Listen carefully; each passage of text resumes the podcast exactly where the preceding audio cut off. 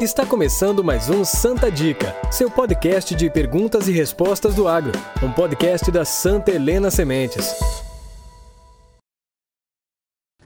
Olá para todos os nossos ouvintes e sejam bem-vindos ao Santa Dica, seu podcast de perguntas e respostas do agro.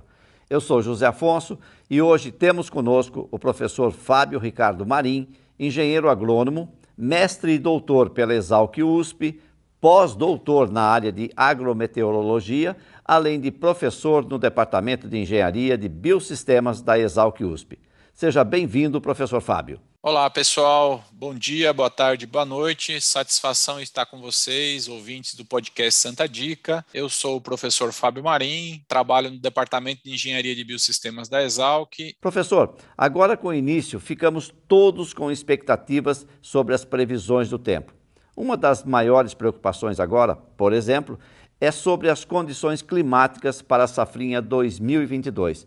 Quais são as projeções? Enfim, pessoal, sobre essa pergunta, uh, as tendências que a gente olha aqui nos modelos de previsão de longo prazo, né, para o mês de março, abril e maio, é que as condições não devem se alterar fortemente. Para o mês de março, os dois modelos que a gente mais usa aqui, eles não são convergentes, então isso quer dizer que existe uma incerteza grande na previsão, sendo que um deles indica até uma volta de, da chuva no Rio Grande do Sul, Paraná e Santa Catarina, região sul do país, e um outro eh, mantém essa tendência que a gente vem observando desde outubro, novembro do ano passado, que é de escassez hídrica ou, ou, ou chuvas abaixo da média no sul do país chuvas acima da média na região norte, centro-oeste, boa parte do nordeste, e o sudeste numa zona de transição, mais ou menos ali no paralelo 23 ou 22, no meio de São Paulo, Mato Grosso do Sul, por exemplo, de que na parte sul falta água, na parte,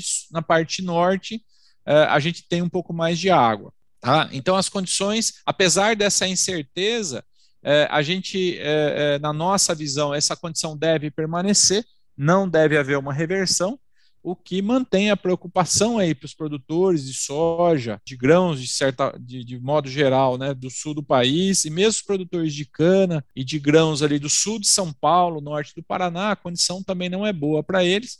A região norte de São Paulo já é melhor, e quando a gente avança para o centro-oeste, a condição, de forma geral, foi boa e deve permanecer interessante ok? Especialmente aí para o milho safrinha, que está já em fase final de semeadura em grande parte do centro-oeste. E quais as previsões para a safra verão 2022? Bom, pessoal, sobre a previsão para a próxima safra, infelizmente a gente tem uma dificuldade muito grande para fazer previsões assim de longuíssimo prazo, né? Os modelos não conseguem chegar tão à frente e mesmo aqueles que chegam têm uma incerteza muito grande. Então, a gente mesmo usando esses modelos, a gente acaba fazendo um exercício mais de futurologia do que de previsão de tempo mesmo. O que dá para falar, pessoal, talvez trazendo uma indicação, é que a laninha, aí também temos dois modelos, eles não conversam convergem. Um modelo fala que a laninha se encerra entre junho e julho, ok?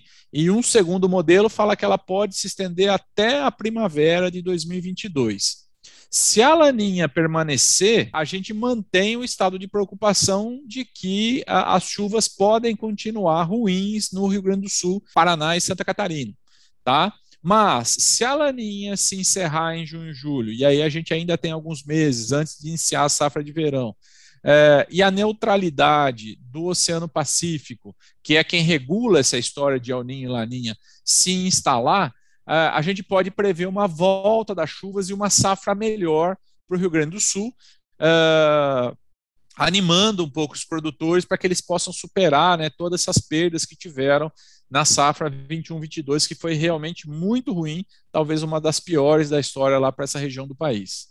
Como ficam as condições climáticas ainda deste ano para o plantio de inverno? Bom, sobre as culturas de inverno, especificamente a aveia e talvez o trigo, né, na, na região sul do país, o que a gente pode comentar é que, enfim, vai um pouco em linha do que a gente acabou de falar sobre a previsão de Niño e Laninha, entendeu? A Laninha deve permanecer pelo menos até junho, ok?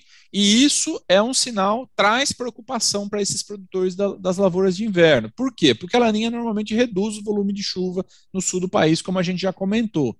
Tá?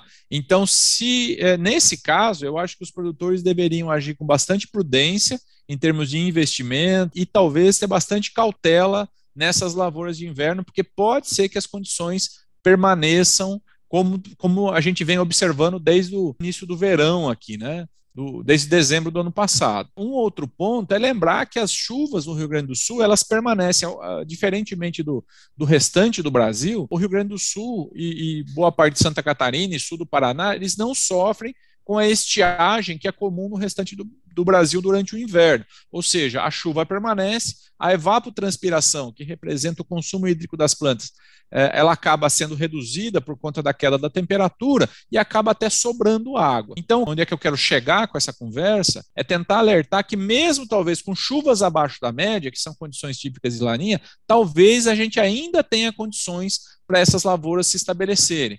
Então, é muito importante que os produtores estejam atentos à previsão do tempo, ok? A previsão estendida, aí, talvez de 15 ou 20 dias, ela tem uma, uma, uma coerência, uma assertividade maior.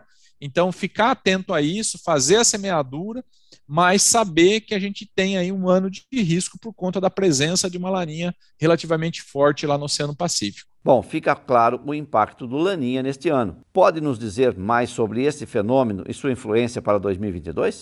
Bem, e só para a gente fazer um resumo aqui, né? A gente falou tanto em Laninha, né, nesse, nessa nossa conversa, eu queria só tentar trazer uma explicação para o nosso ouvinte do que, que é a Laninha, né?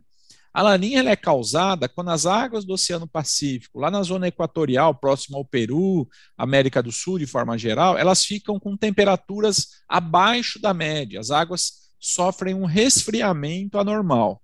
Esse resfriamento das águas do Pacífico acaba interferindo no volume de chuvas aqui do país. E qual é o caso mais típico? Redução das chuvas no sul e aumento das chuvas no norte, nordeste e centro-oeste. Como a gente já e como a gente observou é, é, tipicamente na estação nessa safra 21-22. Esse aqui foi um ano que dá para usar até em sala de aula como exemplo. Porque a gente teve o Rio Grande do Sul, Santa Catarina e sul do Paraná sofrendo muito com a falta d'água e várias regiões do norte do país sofrendo com alagamentos incríveis, né? A gente lembra daqueles casos de alagamentos na Bahia, em Minas, no Tocantins, no Maranhão. Mato Grosso do Sul não sofreu aqueles alagamentos que afetou assim de forma pronunciada a zona urbana, mas a gente observou que a soja, por exemplo, durante toda a estação de crescimento, teve condições muito boas por conta exatamente da presença da laninha. E, inclusive, o milho que já foi semeado no Mato Grosso vem se desenvolvendo muito bem porque as chuvas continuam lá.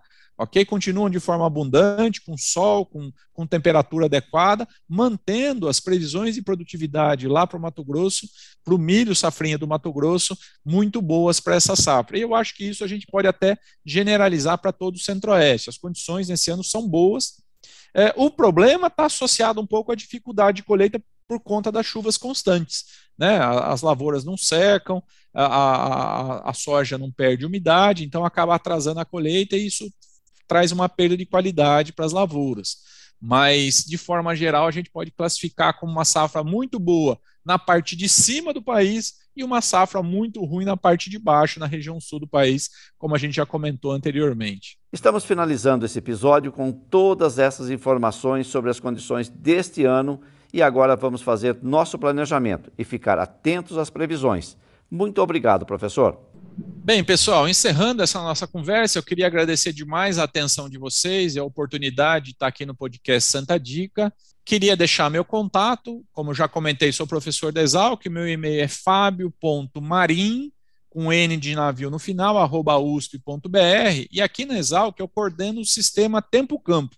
O Sistema Tempo Campo é um projeto de extensão da Exalc que atende aí dezenas, mais de 50 empresas do agro brasileiro nas áreas de cana, milho e soja, ok? Prestando exatamente uma consultoria na parte climática, ajudando essas empresas a fazer manejo agrícola baseado em clima, previsão de safra, observação de eventos extremos e suas consequências nas lavouras. Enfim, temos uma série de produtos aí na forma de relatórios, tabelas, estatísticas, websites para que as pessoas possam ter mais informação e a gente fica disponível e deixar também o contato do Tempo Campo, que é www.tempocampo.org, ok? Qualquer dúvida que vocês tenham, fica à vontade para fazer contato conosco.